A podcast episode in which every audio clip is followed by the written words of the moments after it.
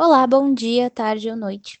Nesse episódio da mesa, que foi ao ar no dia 4 de junho de 2020, recebemos Mona Magalhães, que é doutora em Estudos da Linguagem, especialista em maquiagem e bacharel em artes cênicas pela Unirio. Quem divide a mesa com a Mona são os meus colegas licenciandos Beatriz Agra e Matheus Terra, ou Glitterizada, nome em que assina seus trabalhos de maquiagem intuitiva. Durante a conversa, Mona referencia diversas vezes as imagens dos trabalhos de caracterização comentados por ela. Caso você deseje acompanhar os slides enquanto escuta o podcast, o link para o material de apoio encontra-se no texto da descrição desse episódio. Boa noite, gente.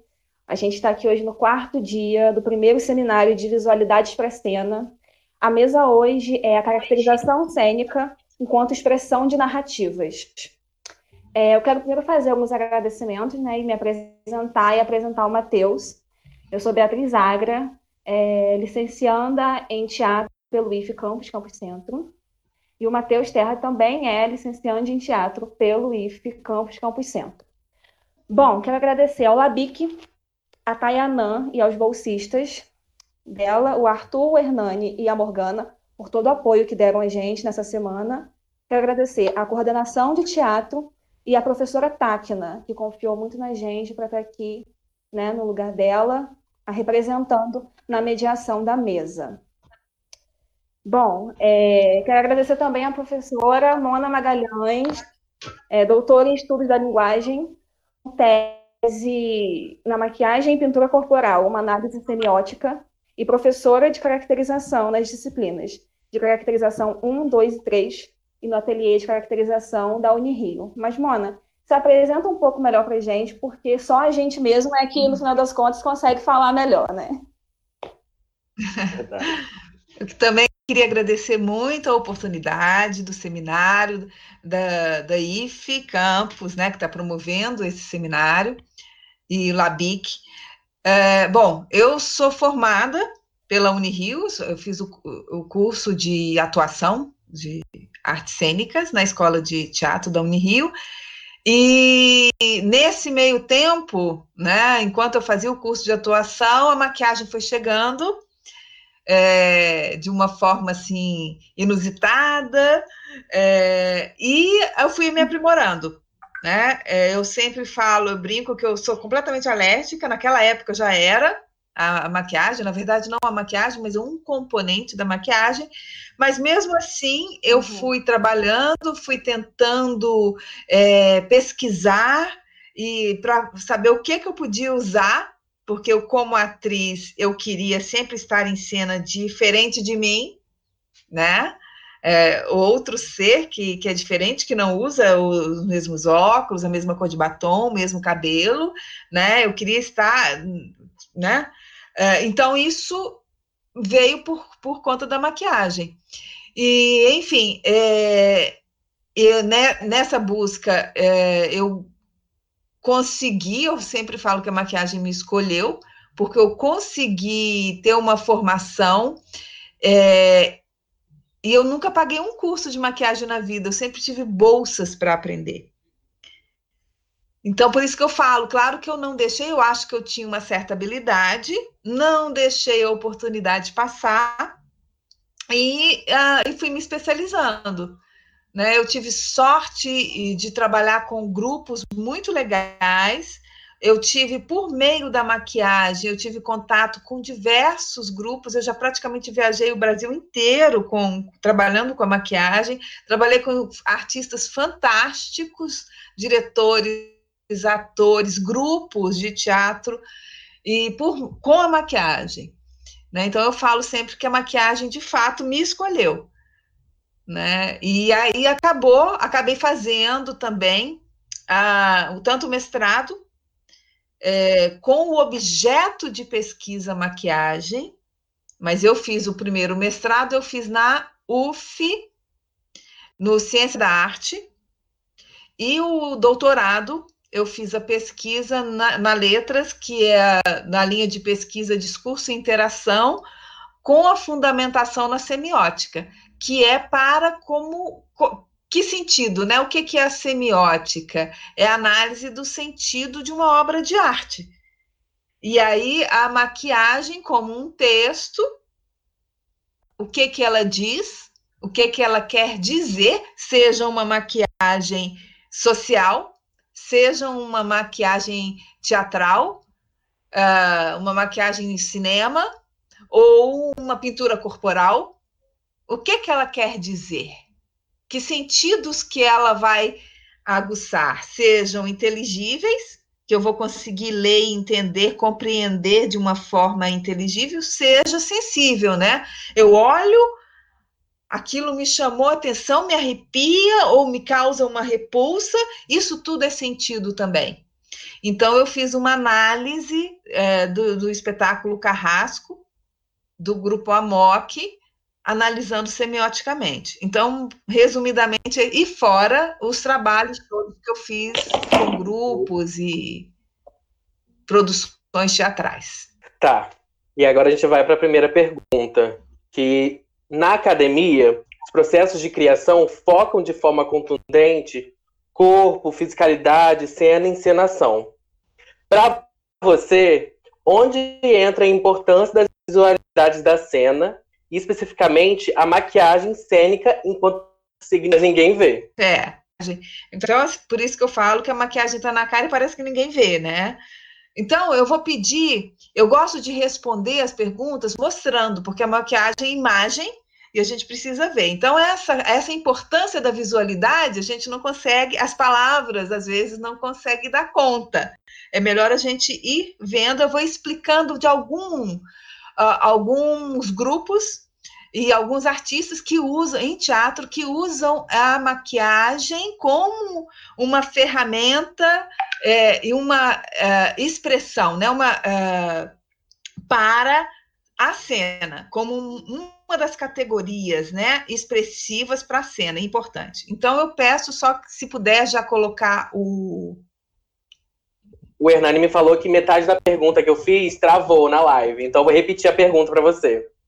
Na academia, os processos de criação focam de forma contundente corpo, fisicalidade, cena e encenação. Para você, onde entra a importância das visualidades da cena, especificamente a maquiagem cênica enquanto signo estético? Certo, ah, acho que me ouviram, né? É, o que eu falei. Ah, há espetáculos, há grupos e há encenadores, tanto encenadores. No Brasil, a gente pode, eu vou, vou citar Vilela, o diretor, ele é um dos artistas que trabalha a maquiagem, todos os elementos, a visualidade da cena, né? Porque não é possível, numa obra de teatral, é um sentido único, né? Então, são várias categorias expressivas para dar conta do todo do teatro. Então, alguns é, diretores no Brasil, vamos dizer, é, eu cito Gabriel Vilela, a gente tem alguns grupos também, é, como a MOC Teatro, que tem essa preocupação com a visualidade da cena e trabalham tanto cenário, figurino, uma articulação entre todas essas expressividades. É, e aí eu vou mostrar nos slides essa importância e essa composição. Há uma articulação. É, eu preciso do é, que todas essas linguagens, luz, figurino, cenário, maquiagem, elas conversem, elas trabalham em conjunto. Não, não há. Uh, eu tenho a influência direta da luz numa maquiagem, eu consigo mudar uma maquiagem só com a luz. Então, eu mudo o sentido de uma maquiagem, eu mudo a intensidade de cor, eu mudo a própria cor com o filtro de luz. Então, todas essas linguagens, elas conversam para estar em cena. Algum, algum, então eu cito, Grupo Galpão trabalha muito com a, com a visualidade de elas não há uma hierarquia, elas têm o mesmo valor em cena. Claro que esses espetáculos, eles não são de natureza tão realista ou naturalista, eles vão estar sempre, é, como o Patrice Pavi, que é um pensador, é, e ele tem o verbete no dicionário de maquiagem, ele vai responder e vai trabalhar com as funções da maquiagem. Então, é, geralmente essas da visualidade da cena, trabalha na teatralização do rosto.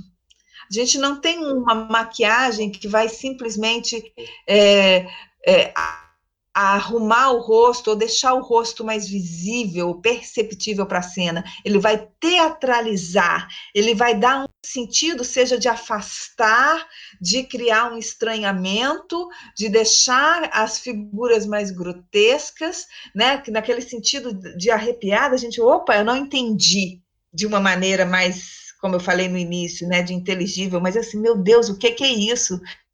Né, o que está acontecendo, o que são essas figuras.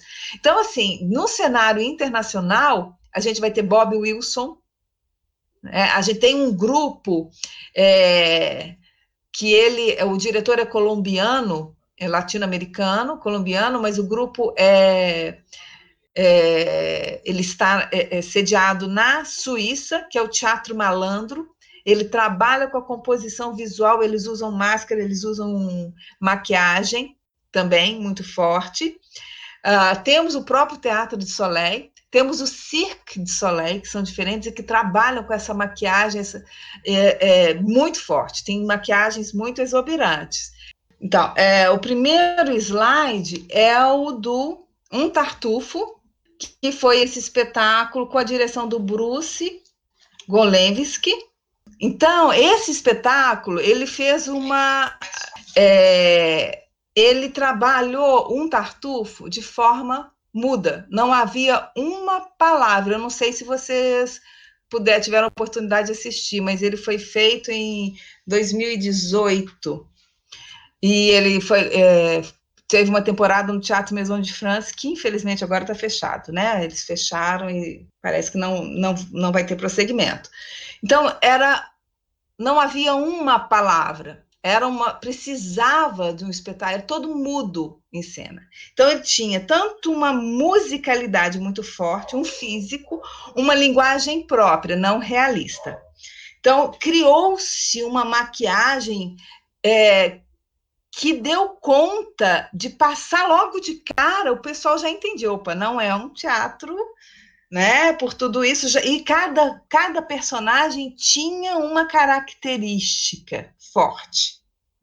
Tá? Então, esse foi um espetáculo cuja visualidade já informa, né? Logo você já vê logo o que, o que vem, que tipo de espetáculo que vai ser. Então, esse é, é, é foi uma construção, é, também foi um espetáculo que não teve verba, então foi tudo muito, a gente usou tudo muito o que foi possível. Então, a, a gente usou uh, clown, make-up, todos, a gente teve, conseguiu apoio de maquiagem também, que foi make, para a gente conseguir a, tratamento, é, a composição, a maquiagem, a gente sempre vai falar de todos os componentes, cabelo também. Então a gente buscou um cabelo diferenciado para cada personagem. A gente tinha uma característica para cada um. E o tartufo, que é esse que está mais na, na, central, quando você puder passar, já pode passar, tá? É, eu já estou falando dessa imagem que está aí em cena. É, ele tinha, era totalmente torto, o nariz era torto, a boca era torta, os olhos eram tortos. Todos os personagens tinham alguma coisa torta na, na fisionomia. Dois também era de um tartufo, que aí a gente conseguia ver no primeiro plano, né? A três, então pode ir para três, que é o espetáculo Carrasco, que é do grupo Amok. O grupo Amok a gente, é, esse espetáculo Carrasco é, também tem uma maquiagem, a teatralização, tem lágrimas de sangue. O que, que é importante numa maquiagem, né, nessa visualidade? Não importa eh, só a maquiagem. A gente precisa que o ator saiba usar, né? Essa maquiagem ela tem que estar internalizada, senão fica uma coisa fora, externo. O ator tem que estar ali, saber usar aquela maquiagem. Então, o Carrasco, esse personagem no, no espetáculo, era um, um imortal. Era uma figura que precisava ter um impacto visual que o espectador, eu quando vi o Carrasco na época, eu não conseguia tirar os olhos dessa figura.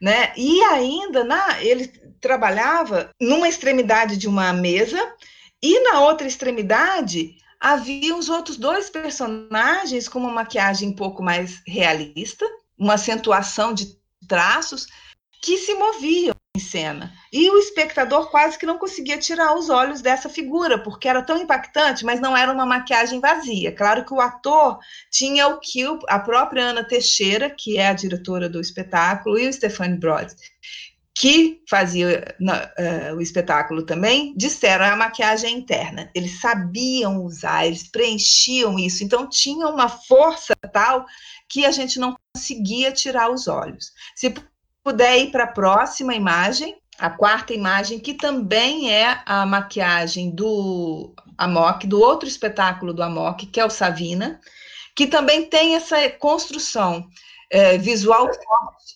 E eles mudavam. Então a gente vê tanto o, o Stefani, né, no Savina, que é um, eram ciganos, então eles mudavam de, em cena de maquiagem.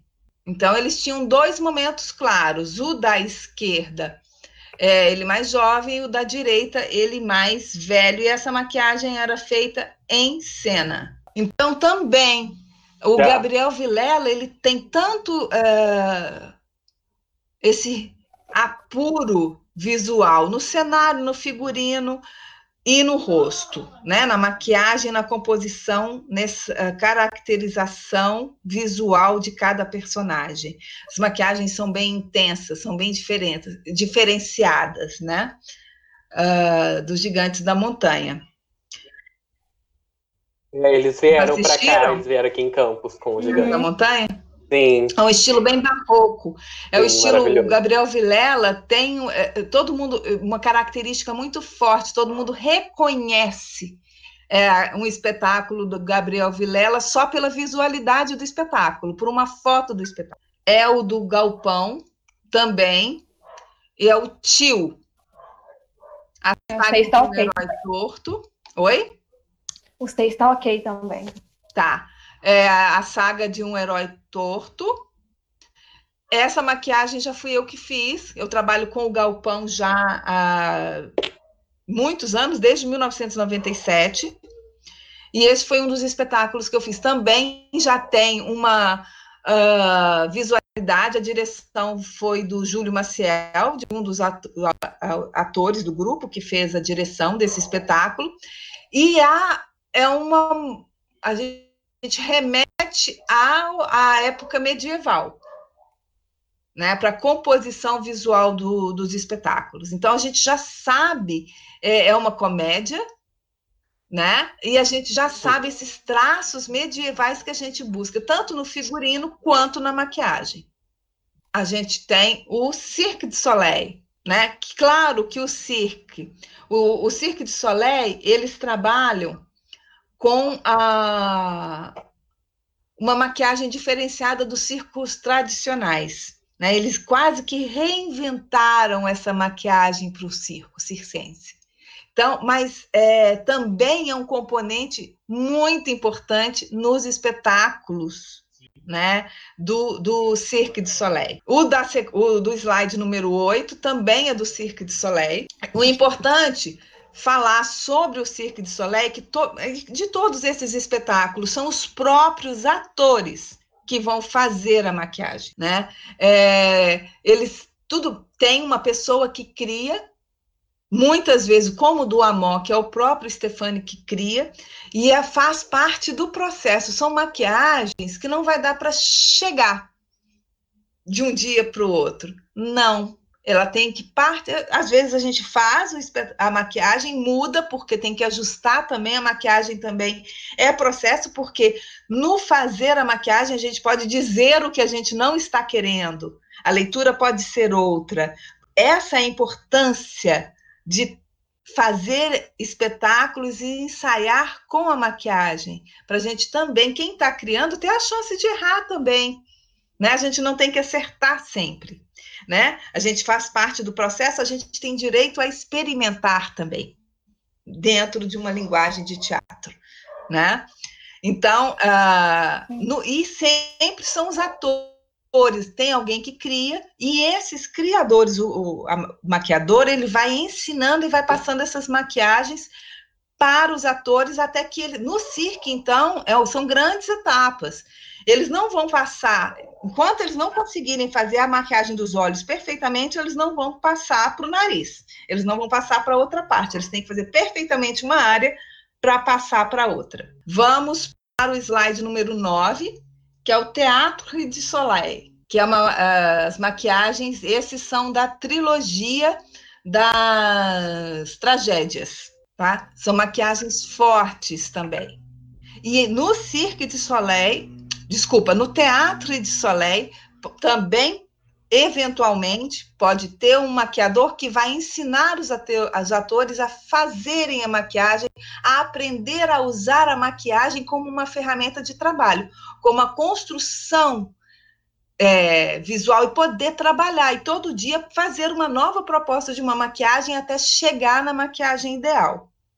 Então, todos os atores também do Teatro de Soleil sabem fazer a maquiagem.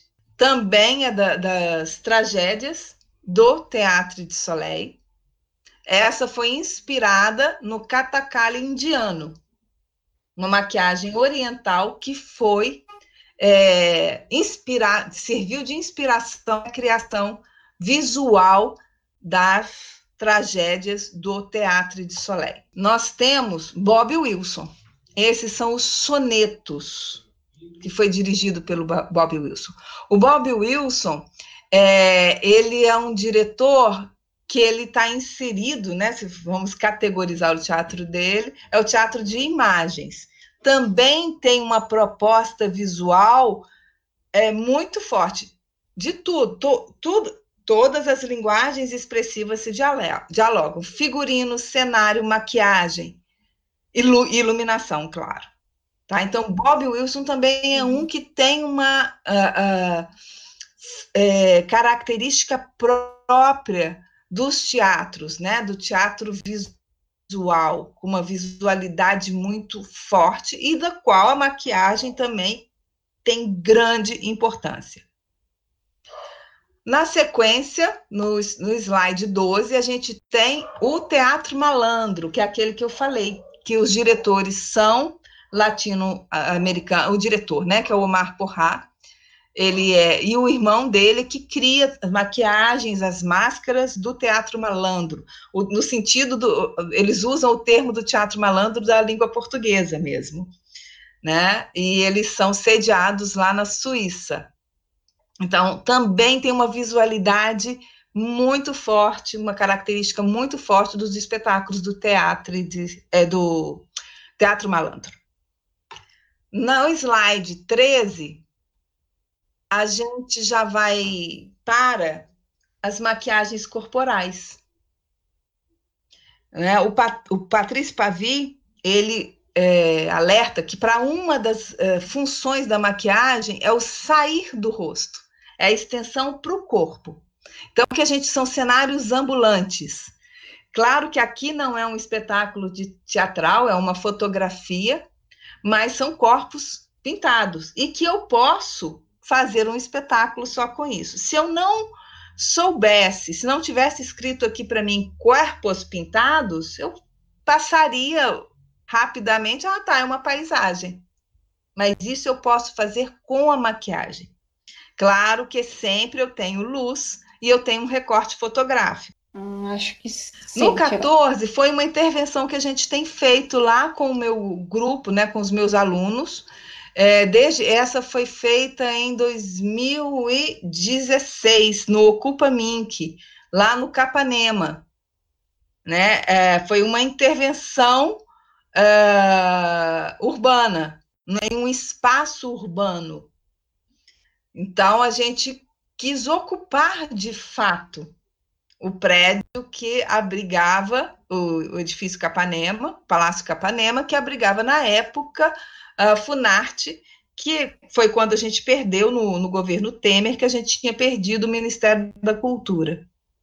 Então, a gente faz o mimetismo né, no espaço, de fato, uma ocupação. Também é a maquiagem extensão corporal.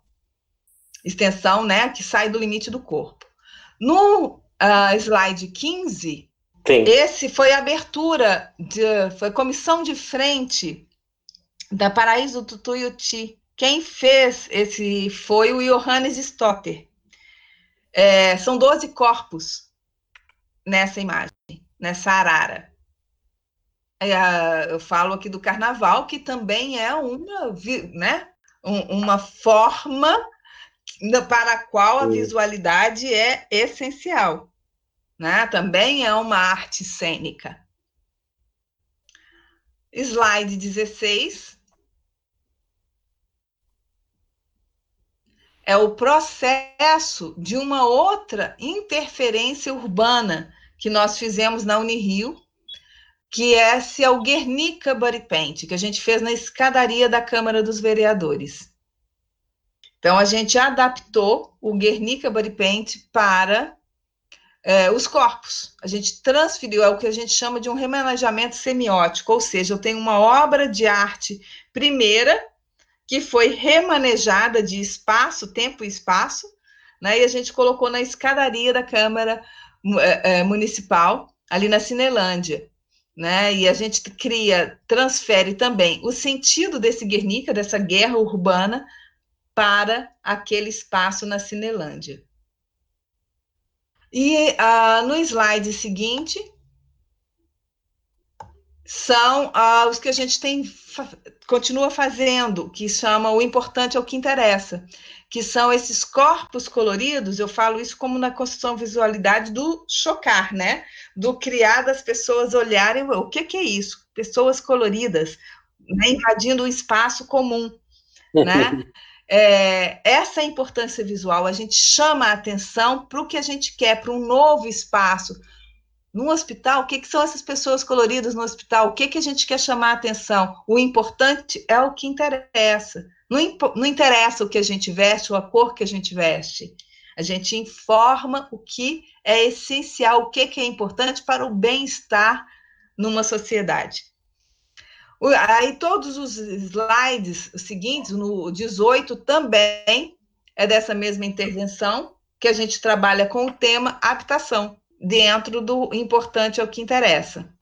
Então, sim, todos sim. os coloridos, é o importante é o que interessa, né? A, a habitação.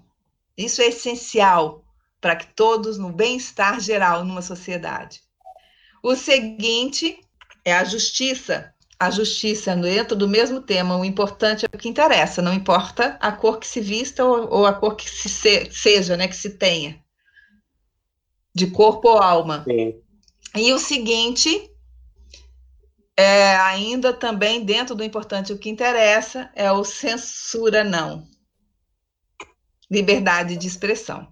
Então, é essa a importância dessa informação visual que a gente traz por meio da maquiagem em um espetáculo. Claro que em espetáculos de teatro, é, a maquiagem é um dos elementos que deve articular junto com os outros elementos visuais. E a gente pode também ter a maquiagem, como nas intervenções urbanas que eu mostrei antes aí, como um elemento principal. Sim. Aí podemos ir para a próxima pergunta. É, então, indo para a próxima pergunta, é, a gente aqui no IFE, a nossa ementa, ela é construída com uma base de conhecimento fundamentado na maquiagem cênica para um curso de licenciatura, para um curso de formação de professor. Já na Unirio, ela se divide em três disciplinas, né? Caracterização 1, 2 e 3. Tendo a caracterização 3, é a que foca no projeto do ensino para a escola. Então, uhum. você pode falar um pouquinho para a gente sobre essa experiência de caracterização 3 com os alunos de licença da Unirio? Sobre essa prática Sim. da realidade escolar. Certo. É, eu vou continuar com os slides, eles continuam. Pode ir para o próximo, vou continuar respondendo. Vou falar da, da caracterização 3. Então, no slide 21, já é, o que, que é a disciplina caracterização 3? Antes do aluno cursar a disciplina, chegar na caracterização 3, ele já fez a caracterização 1, que ele vai, onde ele vai aprender é, todos os princípios da maquiagem, como trabalhar, como conceber uma maquiagem, só com produtos comuns né? Base, luzes e sombras, os princípios essenciais, luzes, princípio essencial, fundamental, luz e sombra da maquiagem.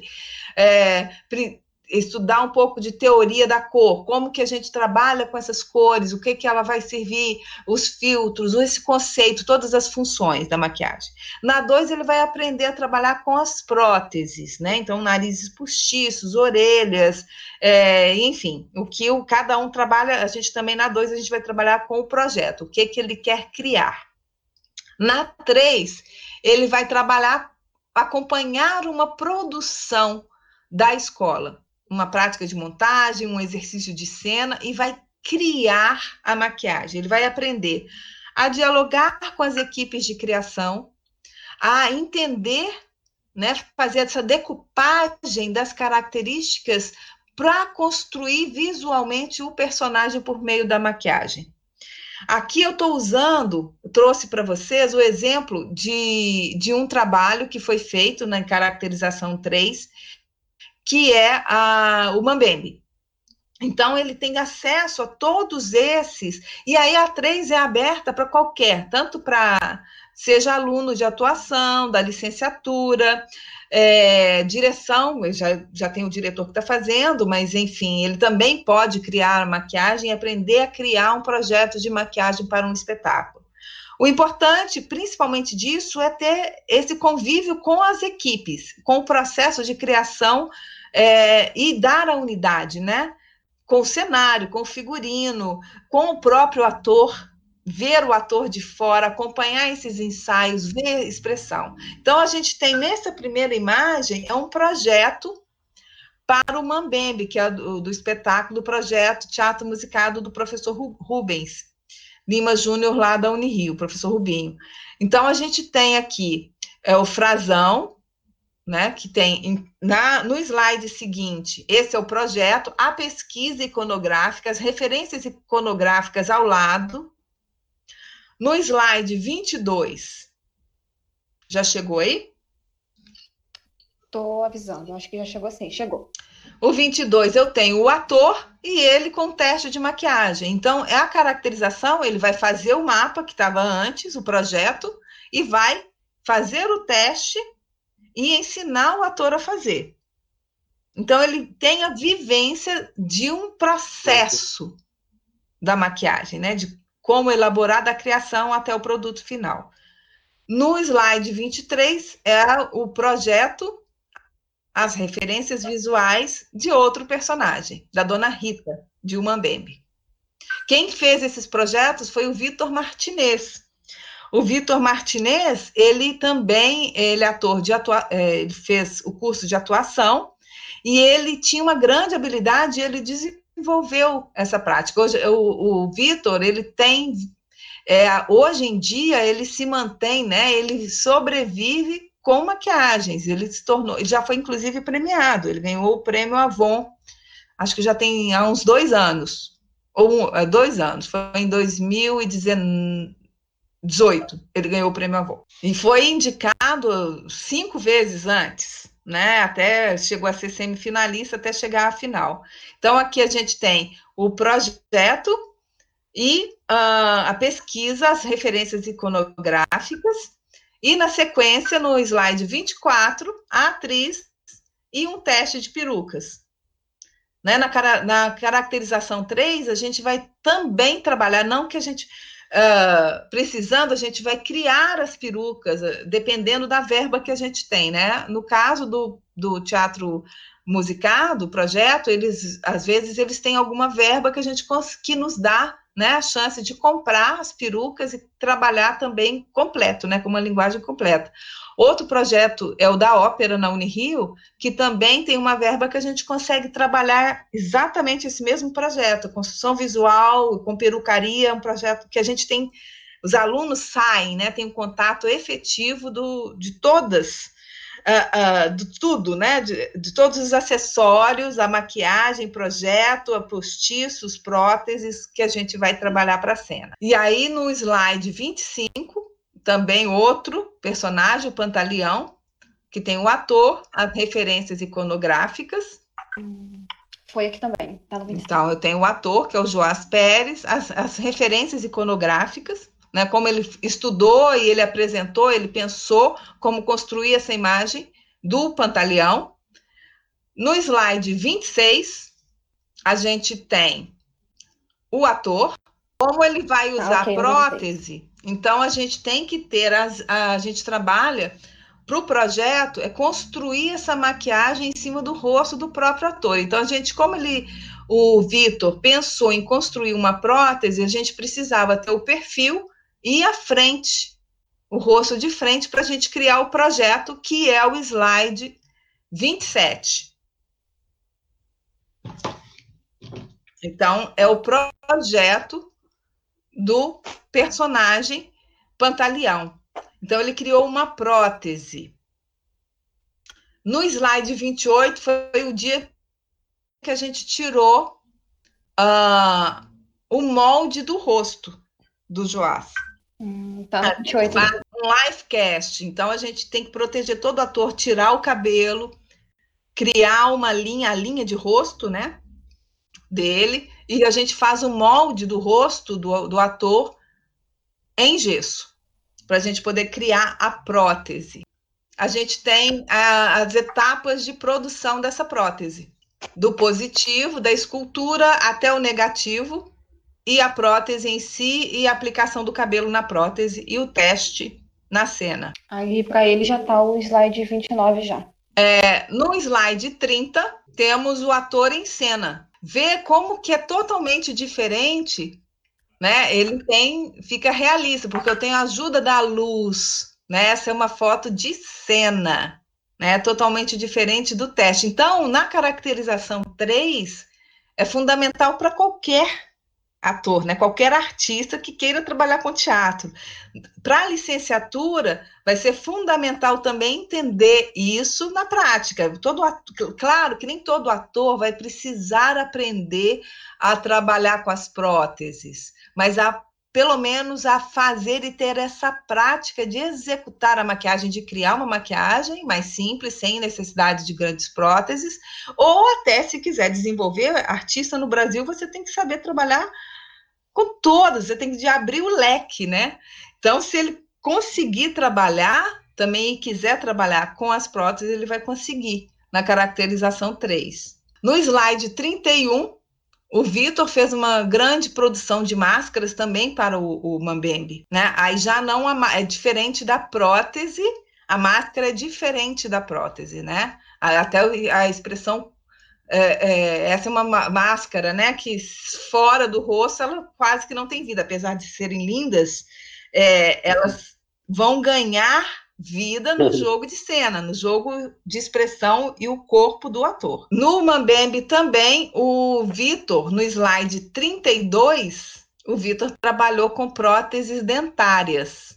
Então fez toda a produção, tirar o molde do dente, construir os dentes e, claro, principalmente quando você trabalha com uma prótese dentária, você tem que ter um tempo, não dá para chegar no dia da estreia. O ator tem que aprender a articular novamente com uma prótese, né? com uma interferência direta dentro da boca. Então muda toda a articulação.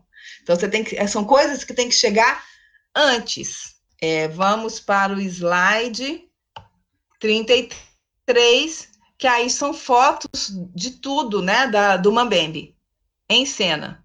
Tá? Então, é, são to todos os personagens no Mambembe, todos tinham perucas, to todos tinham. Foi uma grande produção da escola. No slide 34 também é a cena, outra cena do Mambembe, dessa construção visual. Dois personagens do Mambembe que fazia a recepção né, dos espectadores e algumas interferências junto à plateia. O slide 36 é, foi de outro espetáculo, Spamalot, também do mesmo projeto do professor Rubinho, teatro musicado. Também o Vitor Martinez está aí, é o personagem à esquerda. Né? Então, dessa é, que ele também fez, ele tanto atuou no Spamalot, ele atuou, fez o personagem principal e fez toda a criação da maquiagem para o espetáculo. Ele fez a caracterização 3 no slide 38. É, o, o Vitor Martinez ele fez diversas caracterizações 3, né? Depois ele continuou fazendo, já não era nem para ser mais pagar a disciplina, né? Ele gostava de fazer, já não tinha como dar nota para ele mais, ele continuava fazendo. Ele quase que assumiu isso. Aí uh, não é bem o, o, que os próximos slides é, é, eu, é, é, o 39 é a maquiagem teatral na escola. É o que eu tenho tentado é, colocar da, na caracterização 1, diferenciar para a licenciatura. É como trabalhar com a maquiagem na escola. Então, esse é um plano de aula que foi feito por uma amiga minha que se formou, Maria Tereza. Ela se formou comigo no século, no século passado. e ela é, ela trabalha na, nas escolas. Na, nessa época, ela trabalhava na escola de bom, de bom sucesso. Então, no slide 40, é, a diferença, né, que a gente pode ver aí, é, das escolas municipais, que nas escolas municipais você tem professores de teatro, professores de música e professores de artes visuais. Nas escolas estaduais, você tem professores de arte, que aí vai trabalhar música, teatro e artes visuais, ou, ou, né, ou música, ou teatro, ou artes visuais. Então, ela preparou, é, ela esse exemplo que eu trago aqui, no slide 41, é da aula que ela dava na Escola Municipal Rui Barbosa, em Bom Sucesso. Então, ela é, trabalhava, primeiro, ela criava uma escrita dramatúrgica pra, a partir de um tema único, ou então ela pegava, a, sincronizava né, as aulas dela com qual período histórico que eles estão estudando. E aí ela tentava trazer isso para a maquiagem em sala de aula, retratar, reproduzir uma figura histórica por meio da maquiagem. A maquiagem também é narrativa, a gente consegue entender uma década, um século, por meio da maquiagem, o visual que cada um se usa, isso no, no meio social. Então, ela conseguia fazer isso, ela tentava reproduzir isso com os alunos. Então, no slide 42, é um plano de aula que ela fazia. Ela criou um texto uh, para a história da maquiagem cênica. Então, como, como que, onde que começou, a, como começou a maquiagem? Lá, né, nos Homens das Cavernas ainda. E aí ela criou esse texto, distribuía para eles. Tá todo o texto aí, tá, gente? É, foi ela que criou a 43, o slide, a continuidade dessa história da maquiagem que ela criou. Então, item, os itens devem ser levados em consideração quando cria-se a caracterização para o personagem, a época, a situação social, cultural, emocional, gênero, idade, etnia, o estado físico da personagem, as características físicas, as deformidades, as interferências externas. Isso tudo tem, quando você cria um personagem, você tem que pensar nisso para mostrar visualmente.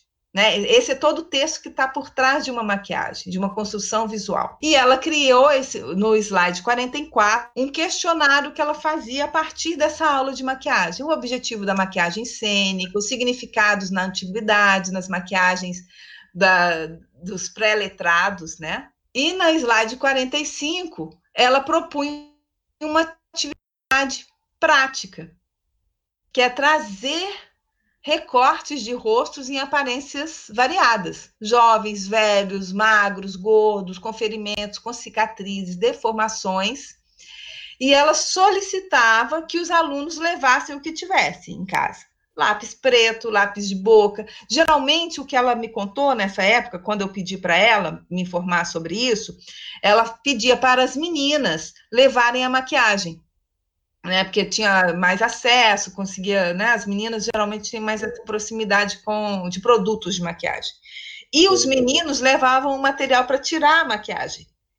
Uhum. De maquiagem, é, algodão, né? E aí eles tentam trabalhar com material mais acessível, né? Sabonete, lenço de papel, até vaselina, que, que é um, são produtos mais acessíveis, né, financeiramente. No slide 46 são as uhum. experiências que ela fez em sala de aula. E todos reproduziam, né? Criando, ela fazia o mapa de rosto, né? O face chart. E todos aí nesses slides, 47 também, eles fazendo a maquiagem. Adaptava a sala, né? Para esse dia de executar o projeto que eles criaram seja para a cena que eles escreveram em sala de aula, ou seja para um personagem histórico que eles fossem reproduzir. E aí, do 48, pode passando essa sequência aí de slides, o 48 também, é toda dessa experiência dela em sala de aula com a maquiagem. Então, eles trabalhavam, é, isso é pasta d'água, tá? Para pintar o cabelo. São materiais bem acessíveis. Uhum. Ao mapa, no slide 51, o mapa que eles criam, né? O face chart, que eles vão colocar barba, vão criar o que for. Vão desenhar aquele reproduzindo aquele mapa anterior, no slide 52. Então, eles estão reproduzindo esse slide, né? O que eles criaram, o projeto no rosto, com lápisinho simples. São maquiagens com produtos acessíveis. Uhum. No 53, aí tem uma sequência. Pode ir passando, tem o mapa e como ele reproduziu no rosto, a maquiagem. 56, a mesma coisa, o envelhecimento. O mapa que ela preencheu até o perfil e a frente, colocou inclusive os acessórios, os óculos, que são todos essas uh, dessa experiência e os tipos de maquiagem, são personagens que eles desejassem criar. Isso foi feito em 2010, ó. Essa aula foi dada em 2010. No slide 65, ela aponta quais foram os benefícios dessa aula de maquiagem nesse grupo. Então, ela, ela coloca aproximação com os colegas, conhecimento do rosto, estímulo à imaginação, estímulo à observação. E ela trabalha com a interdisciplinaridade: história, artes plásticas, ciência, anatomia, química. E qual o maior problema que ela enfrentou? A compra de materiais e a sujeira que fica em sala de aula. Aí a gente pode, acho que chegamos ao fim dos slides. Aí a gente pode ir para outra Sim. pergunta. Então, é, a gente que teve uma festa e na hora que, com a professora Tacna, né, uhum. a foi convidada a levar os alunos dela, que já tinham passado por caracterização, um aqui, e aí a gente, eles foram e tudo mais, só que quando chegou lá, é, não tinha material suficiente, e o material não era o material preciso, adequado para poder fazer. E aí eles tiveram que improvisar e usar técnica, Adequado. porque quando o material acabou, tinha muito mais gente para poder fazer a maquiagem ainda. Então, a partir disso, eu quero perguntar a você se a técnica, a habilidade, ela é imprescindível. E qual é a importância desse aprendizado enquanto conhecimento técnico e estético para o estudante de teatro? Claro, é, é fundamental. Você tem que. É, a habilidade, pelo menos assim, você não tem que entender, uh, saber usar os materiais, né? Claro que nem sempre isso quer isso isso em qualquer área, né? A gente tem que praticar. Essa habilidade ela é desenvolvida, né? Cada dia a gente aprende alguma coisa nova. Então é importante a gente conhecer os produtos, sim, e principalmente os produtos que não são apropriados os problemas que elas podem causar na pele. A gente não pode usar qualquer produto na pele que pode dar uma, um grande problema, pode chegar a ferir, pode dar uma alergia, mesmo a maquiagem. Né? Claro que a gente, ah, ninguém sabe se é alérgico à maquiagem, é só após o uso, é só após o contato. E mesmo assim, depois de muito tempo é que pode essa maquiagem aparecer, ela não surge, né? A, maquiagem, a alergia de contato, ela vai aparecendo. É como todo dia você pingar uma gotinha em um copo. Uma hora o copo vai transbordar. Transbordou, sendo, essa sensibilidade vai aumentando. Então, é, o conhecimento da maquiagem, como, por exemplo, voltando ao exemplo que você deu da festa, não tinha material suficiente nem apropriado. Claro que quando você tem a habilidade ou o conhecimento, você consegue improvisar. Mas você tem que saber com o que, que você está improvisando. Não é qualquer tinta que você pode colocar no rosto. Isso pode dar um grande problema. E agora, ainda mais, né? Agora vai estar, tá no, nesses, nos tempos agora de Covid-19, a questão de transmissão, né? De contaminação também vai passar. Já passava antes, porque o ideal é que cada um, você tem que higienizar todos os produtos para trabalhar numa maquiagem. É, e agora mais ainda, né? Maquiagem é como escova de dente, você não empresta para todo mundo. O ideal é que seja sua. Profissionalmente, a gente tem um, um procedimento para trabalho para não contaminar o produto que está sendo usado. E agora vai ser mais fundamental ainda. Então, você tem, para qualquer evento, você tem que saber a capacidade, quantas pessoas vão ter, quais os produtos usar, orçamento Sim. e verba. Se eu não tenho verba, eu tenho que adequar o meu projeto. Então, uh, uh, não é a, maquiagem é tão fundamental tanto nessa preparação, né, na pré-produção, para eu saber que, que fim, que sentido que eu vou dar aquilo, para que que é, e de material, saber orçar e trabalhar. A habilidade é fundamental nisso também né? E até para você dizer, né? Na questão do, dos signos, para o que, que eu vou estar tá dizendo, né? Nesse sentido, o que, que eu quero dizer com aquilo. Eu posso, dependendo do material, eu não vou conseguir de fato convencer o outro que eu estou querendo dizer aquilo que eu estou tentando dizer. Eu não tenho material e nem habilidade para expressar, colocar o que eu estou desejando, expressar o que eu estou pensando ou desejando. Isso tudo, claro, é um treino, é uma prática. É, não dá para você, de um dia para o outro, não adianta, como eu falo com os meus alunos também em espetáculo, maquiagem é processo, não adianta me chamar amanhã eu vou fazer a foto dos espetáculos, você pode vir fazer a maquiagem? Não, eu não vi um ensaio. Eu não sei como que está o figurino, eu não sei como que é o seu rosto está se expressando em cena que, que eu vou fazer? E a lenha tem um agravante, né? A partir do momento em que eu bati a foto, é essa que fica, fica eternizada. É o que vai ficar para todo sempre, para os registros futuros. Então, não é, é, é, essa negligência né, que às vezes as pessoas têm com a maquiagem, é, pode estragar uma própria peça, né? Se eu não. Ah, no dia da estreia a gente inventa uma maquiagem. Não, ela é importante para o todo, para o conjunto sim. do espetáculo. Né? É fundamental, seja para uma festa, para a gente saber orçar, saber o que, que a gente vai ter. Não adianta ficar colocando, ah, apareceu mais um, não. Porque eu tenho uma previsão orçamentária para X pessoas. Ou para um tipo de maquiagem.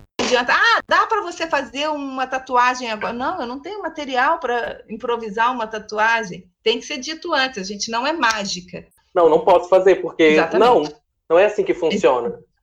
Com certeza. Né? Com certeza. Mas isso é um aprendizado também, né? Sim. Até para saber falar não, não posso por causa disso, disso e disso. Sim. É. é, porque eu acho que quando a gente entende a importância da maquiagem cênica dentro do teatro, a gente entende que a gente não, não, a gente não tem condição de chegar, como você disse, um dia antes da foto e fazer uma maquiagem e criar alguma coisa, ou no dia do espetáculo criar alguma coisa. É, então, é, eu acho que você já respondeu um pouco a segunda parte da pergunta.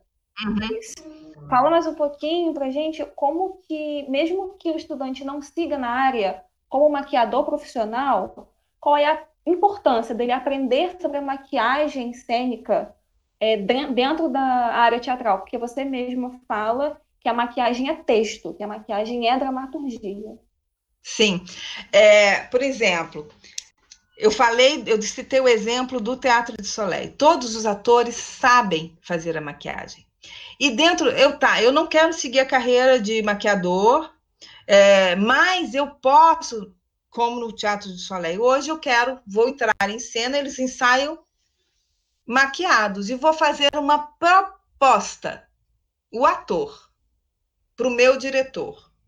Vamos ensaiar. Isso acontece com o Galpão também, isso acontece com vários, com eu não falei, mas a C2AD, que trabalha também, eles têm essa visualidade é, muito própria, eles trabalham com projetos de maquiagens lindos também, e a maquiagem também faz parte do processo, eles propõem para a cena. Então, hoje eu vou propor.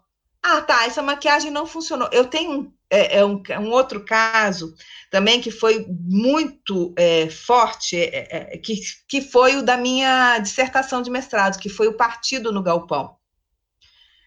É, o Cacá Carvalho, nessa, é, nessa época ele pedia, todos eram, né, que foi baseado no Visconde partido ao meio do Ítalo Calvino, mas todos os personagens eram divididos, só o Visconde que era inteiro bem ou inteiro mal, que no texto literário ele era metade boa e metade boa, má, mas no, em cena ele era inteiro bom, inteiro mal, e todos os outros eram divididos. A questão da personalidade, nós somos múltiplos.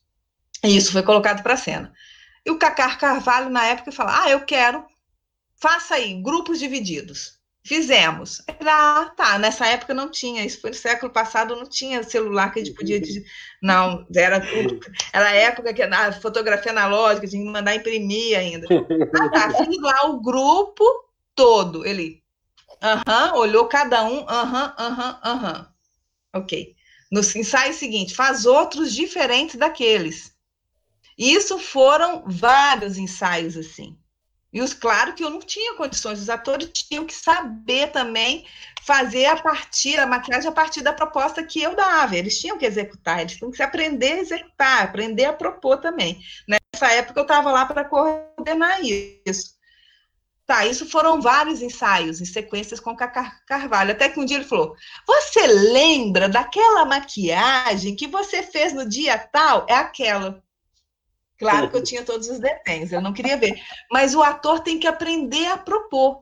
Como uma maquiagem, tá? Não, isso não significa que a primeira maquiagem que ele vai propor é a que vai ficar. É da mesma forma como você propõe um jogo em cena. Nem sempre aquele jogo vai ficar. Você vai modificando até é. chegar no ideal, até dizer o que de fato você estava pretendendo. Né? Ah, de repente uma maquiagem ficou excessiva. O envelhecimento pode ser menor, não precisa ser tão forte, tem que adaptar o espaço, né? De repente eu tenho um palco imenso, eu tenho que vou mudo o espetáculo para um palco menor, eu tenho que reduzir essa maquiagem. Isso vai da percepção e da habilidade do do ator. Nem sempre o maquiador vai estar lá todo dia. Então, até para reproduzir um projeto, se não for para propor, reproduzir um projeto que foi desenvolvido para um espetáculo. Mona. Mona? Diga. Ah, tá. É, sua... Ah, tá, voltou. que pra gente aqui tinha parado a câmera. Travado? É... Vamos, acho que a gente pode entrar nas perguntas do chat que o pessoal mandou pra gente. Porque a gente tem 20 minutos, é, 10 minutos, na verdade. Falei muito, né? Tudo bem. Tá, vamos lá. Tá, pergunta da Yara se você já teve a experiência da maquiagem interferir na criação do personagem. Já. Já tive vários, já tive até com o Galpão mesmo, que foi no espetáculo um trem chamado Desejo, que foi que foi proposta pela Inês do Galpão. Ela chegou, Mona, eu já tenho a agora eu esqueci, Ana Flores Bela. Ela, uhum. ah, eu já sei como ela fala, já sei o gesto, mas eu não sei a cara eu fui para a casa dela um dia que ela queria, são, o Galpão trabalha com workshops, e ela queria apresentar uhum. essa Ana Flores Bela com a visualidade da Ana, construída já. Fui para a casa dela e ficamos uma manhã inteira criando Ana Flores Bela. E quando a, ela chegou, os outros atores, ah, eu quero, eu quero, eu quero, eu quero. E passa, porque passa a mudar até o ritmo de cena, porque começa a ver o outro diferente. Então, esse é um dos grandes exemplos nesse, nesse sentido, de mudar sim, de dar uma outra cara, né? De fato, dar a cara do espetáculo, né? Redundante. É, a Morgana perguntou, falou, na verdade, falou e perguntou, né? As tradições de arte oriental em relação à visualidade cênica são quase sempre muito ricas esteticamente. Porém, se chegam poucos trabalhos acadêmicos a respeito. Você teria indicações de estudos e textos nesse campo, Mona? Eu tenho, sim, tem alguns livros, tem uh, até de, de estéticas. As maquiagens orientais, elas entram na função de codificação do rosto. Isso tem no Patrício uhum. Pavia, ele fala um pouco, no dicionário e também no, na análise de espetáculos. E tenho outros que eu posso passar agora, porque são livros muito específicos. Porque você tem Sim. o Katakali, principalmente, a Ópera de Pequim, uh, o Kabuki. São as três uhum. principais da, das maquiagens orientais. E tem uma correspondência, é da codificação mesmo, que é a correspondência Sim. de cores com a, uma hierarquia social, ou com os deuses, ou com o trânsito. Então, são literatura nacional, não existe. Tá? Não uhum. nos signos teatrais, que eu posso passar isso depois. É, mas tem que, da Ópera de Pequim, são infinitos desenhos, né? São feitos sempre por mestres. O Katakali também tem. O Katakali vai entrar no ritual. É, são pesquisas mais difíceis por falta mesmo de literatura e também porque você tem que entender todo o espetáculo, porque são todos de, espetáculos de codificação de cena. Então é bem complexo. E eu realmente não conheço no Brasil também pela dificuldade de acesso que tem, tanto uhum. de literatura ou mesmo de proximidade, né? Porque são as práticas, né? Índia, é, Japão ou China, então fica uma pesquisa mais difícil, não dá para fazer só na literatura. Mas depois eu posso mandar, de alguma maneira. Tem alguma coisa tá. É, a Raquel perguntou, a coordenadora do nosso curso, se você teria algum curso de extensão ou algum curso compacto que a gente possa fazer ou levar alguns alunos para conhecer. Olha, é, eu não tenho, eu estou fazendo agora na quarentena, é, virtualmente, eu fiz um curso, é, mas a gente já está quase chegando ao final, a gente já está no 12 segundo encontro, que foi por, por vídeos. E poderia ter, mas talvez eu repita, tá? E eu aviso para vocês. Uhum. Por que, que eu formei profissionais, diversos maquiadores? Eu tenho tudo isso gravado, de repente a gente pode disponibilizar também, arrumar uma forma. Foram encontros que eu chamei tanto maquiadores profissionais, então eu tive Beto Carramanhos, Beto França, é, é, nossa, Wesley Dornelas, Anderson Bueno, uh, Leopoldo Pacheco, é, dos, dos, grupos de teatro que veio o Cia Ade, o pessoal do Amok, o Grupo Galpão, é, vem o próximo agora, o Cláudio Shakespeare, para falar exatamente de, desse processo de construção. Foi um curso que eu fiquei, que foi tentar, né, dessas atividades e que virou um projeto de extensão e que foi muito rico. Depois a gente pode tentar uma outra forma de disponibilizar ou alguma forma. Uhum. Presencialmente é mais difícil, né? Agora não sei quando a gente vai voltar, mas a gente eventualmente faz alguns cursos livres é, ou, ou, alguns projetos de extensão, eventualmente. Mas esse eu acho que foi assim que eu estou gostando tanto de fazer que eu vou querer repetir. Aí eu aviso uma coisa. Ótimo. A Morgana perguntou de novo: como que você enxerga a linha entre a caracterização cênica e a máscara? Na verdade, a máscara, eu posso pensar que a máscara, né, o jogo de a confecção da máscara está dentro da caracterização também, é uma forma de caracterizar um espetáculo, apesar de serem linguagens distintas. Mas a maquiagem é uma máscara flexível o rosto expressa, eu tenho que saber como jogar com esse rosto expressivo. O ator tem que entender como que é a expressão, como também ele entende a máscara e Sim. como ele jogar com a máscara. Então, é, são linguagens bem próximas. Claro que o, a máscara exige uma linguagem mais específica, o rosto a gente tem que entender como expressar, porque eu posso modificar completamente aquele rosto em cena, mas eu tenho a mobilidade facial expressiva do ator, que ele pode modificar para dar uma visualidade para um personagem. Mas eu posso, dentro da, do universo da caracterização, eu posso usar só máscara, construir máscaras e ter um, um, um espetáculo só de máscaras, com a linguagem uhum. própria das máscaras. Hum, temos cinco minutos, né, Bia? Sim, acabaram as perguntas Acabou. do chat? É, Mona, tem mais alguma coisa que você queira falar? Hum, vocês não vão perguntar, você, né, o, o Matheus não tem, eu acho que ele pode. Eu queria, não sei se dá. É, é Caia é, lá. Eu, eu, posso perguntar. Posso perguntar. é... Pergunte, vamos ver se a gente consegue tá. colocar o videozinho. É, eu, é, eu, trabalho com maquiagem intuitiva. Se trata de pegar os uhum. materiais que estão ao meu alcance, sejam eles convencionais ou não, e aí eu tô falando tanto de maquiagem quanto de outros elementos, e experimentá-los no meu rosto. A partir disso, você acha que essa metodologia poderia ser utilizada na construção do espetáculo? E indo mais além, será que ela teria espaço dentro do campo da caracterização cênica? Claro, a gente fala de maquiagens performativas, é uma forma de como do, do, do que a gente vem fazendo, mas né, do, do corpo, e também hoje em dia, é, se for possível, será pode ultrapassar um pouquinho mais de tempo, dois minutinhos? É, porque se pudesse colocar aquele vídeo do Johannes Stotter. Vídeo, né? É, o Johannes Stotter, ele é um maquiador, é um body painter, né? Um, uma, um pintor de corpos, né?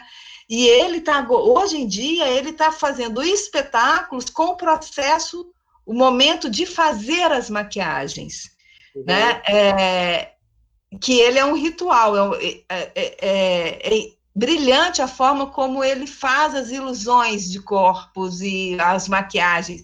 Ali, a maquiagem passa a ser o elemento principal de um espetáculo. E ele colocou esse processo para a cena. Então, sim, é possível. Uhum. Tá? Uhum. Eu acho que se pudesse colocar o. Se puder, né, a gente ultrapassar aí um tempinho e colocar o vídeo, se possível. Se não, é só Johanna. O Hernani falou que tá travando um pouco a live no YouTube ah, e tá. colocar o vídeo pode arriscar de travar mais ah, ainda. É. Mas, Mas é eu acho. É. Pode só pode colocar, procurar o Johannes Stotter, J-O-H-A-N-N-E-S-S-T-O-E-T-T-E-R. Procura que ele é um dos artistas que consegue trabalhar esse processo da maquiagem em cena. Ele fazendo, ele executando a maquiagem, passou a ser um espetáculo. É, eu quero agradecer mais uma vez ao Labic, a Tayanã, os bolsistas, né? A Morgana, o Arthur, o Hernani Sim. e a Lauren, que a gente esqueceu. Esqueceu. Perdão. é, que é muito importante para a Tacna que essa live acontecesse hoje. E aí a gente está aqui é, apoiando ela também nesse, essa empreitada toda. E agradecer a Mona mais uma vez pela disponibilidade, por ser assim, tão, tão amiga para ajudar a gente, tá sempre se comunicando, vendo o que a gente precisa. Sim. Bem, foram dias ótimos aqui da gente conversando, trocando ideia. Né? Eu não perco uma oportunidade para poder falar de maquiagem de cena. É sempre importante, né? A gente tem que agarrar e defender o máximo, porque ela é extremamente importante e nem sempre ela é tão valorizada. Então, por isso que é fundamental poder falar. E muito obrigada pela parceria e pela troca hoje. Ai, a gente que agradece. Mona, muito obrigado. Um Obrigado. beijo. Beijo. Beijo. Tchau. Sucesso. Cuidem-se.